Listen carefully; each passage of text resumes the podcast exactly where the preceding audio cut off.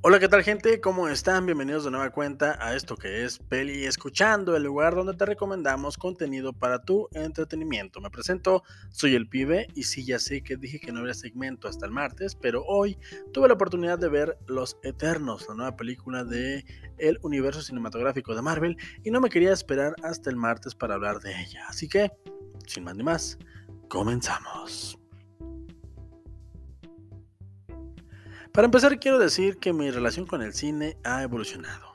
Para bien o para mal, puesto que ahora tengo poco tiempo para sentarme a ver una película, ya no se diga ir al cine, valoro mucho la experiencia, últimamente más que otros muchos años, y me es muy complicado hablar mal de una película. No porque no sea divertido, sino porque pocas películas me resultan tan desagradables como para hablar mal de ellas. Eh, venga, no es algo que me sale natural. Supongo que no es algo tan atractivo de escuchar, puesto que yo también formo parte de la población que disfruta cómo despedazan películas en YouTube.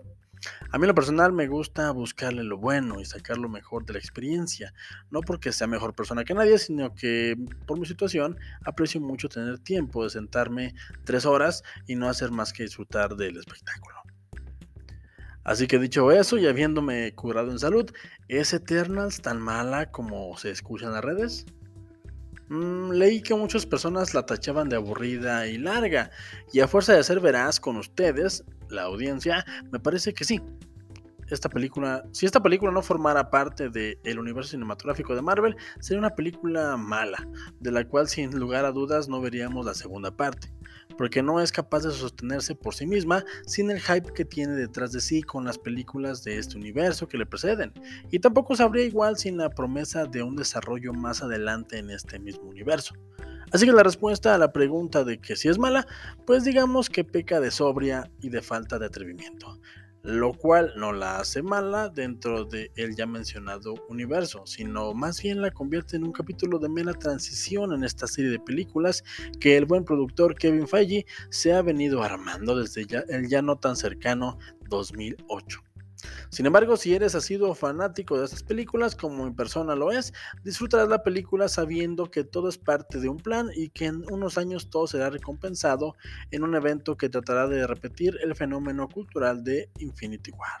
Supongo que lo obvio es decir que al menos para mi gusto faltó mucho desarrollo de personajes. Tal vez esta apuesta hubiera sido mejor aprovechada en formato de serie ya sea en la plataforma Disney Plus, donde nos hubieran presentado a los personajes con calma. Y la película después de esto hubiera tenido mucho más peso por las traiciones y bajas que en ella se, se ven. Porque la película no es aburrida, es sobria. Esto no la hace mala, al menos para mí, pero da por sentado que conocemos a los personajes y lo cierto es que al menos yo, yo no los conocía. Y por eso no conecté. Pero eso no quita que en mi cabeza fuera interesante el hecho de conocer a nueve inmortales que tenían al menos 7000 años en nuestro mundo. Esa parte es la que a mi ver desaprovecharon totalmente. Porque manejan bien la dinámica entre los nuevos personajes, pero no se tomaron el tiempo suficiente como para que yo, la audiencia, me encariñara con ellos. Dicho lo anterior, eh, la parte final de la película, el último tercio, recompensa la paciencia del espectador y nos regala una bonita secuencia final y la promesa de que en la segunda parte todo será más interesante porque al menos ya los conocemos de esta película. Así que si a mí me lo preguntan, vayan a verla al cine si son fans de este universo. Créanme, no es tan mala como dicen, pero si no son fans, pues no, no se las recomiendo. Mejor vayan a ver El misterio de Soho, la nueva película de Edgar Wright, o como se diga, eh, de la cual pronto espero poder hablar. Así que ya les dije, a mí sí me gustó, pero yo soy un anciano y disfruto mucho de ir al cine, pero aquí lo que importa es lo que ustedes piensan.